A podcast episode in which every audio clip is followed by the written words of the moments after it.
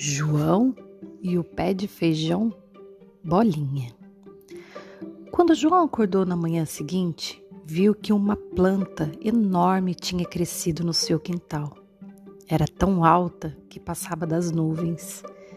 Então ele disse para sua mãe: Olha só esse pezão de feijão. Vou subir para ver quem, o que tem lá em cima.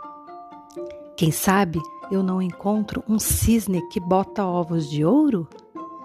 Ah, isso seria bom. Mas se lá houver um gigante que come gente, isso seria ruim.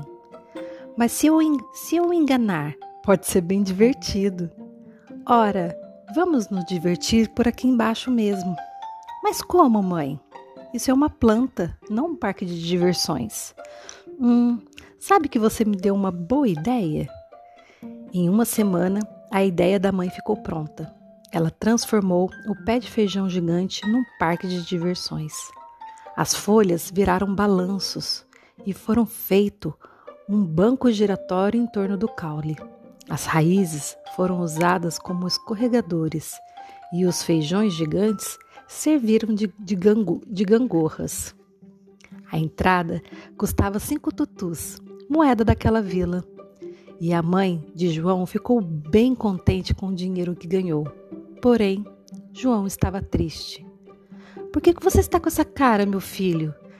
É só algum dos seus amigos que tem tutus para pagar, mamãe. É só alguns. E eu queria que todos brincassem. Hum, sabe que você me deu uma outra boa ideia? Qual? Vamos abrir as portas do parque? Ele vai ser, vai ser grátis. A notícia logo se espalhou e os pais das crianças trouxeram frutas, verduras, legumes de presente. Assim, João e sua mãe nunca mais passaram fome e todos brincaram felizes para sempre. Moral da história: do feijão se faz tutu, mas o melhor é fazer amigos.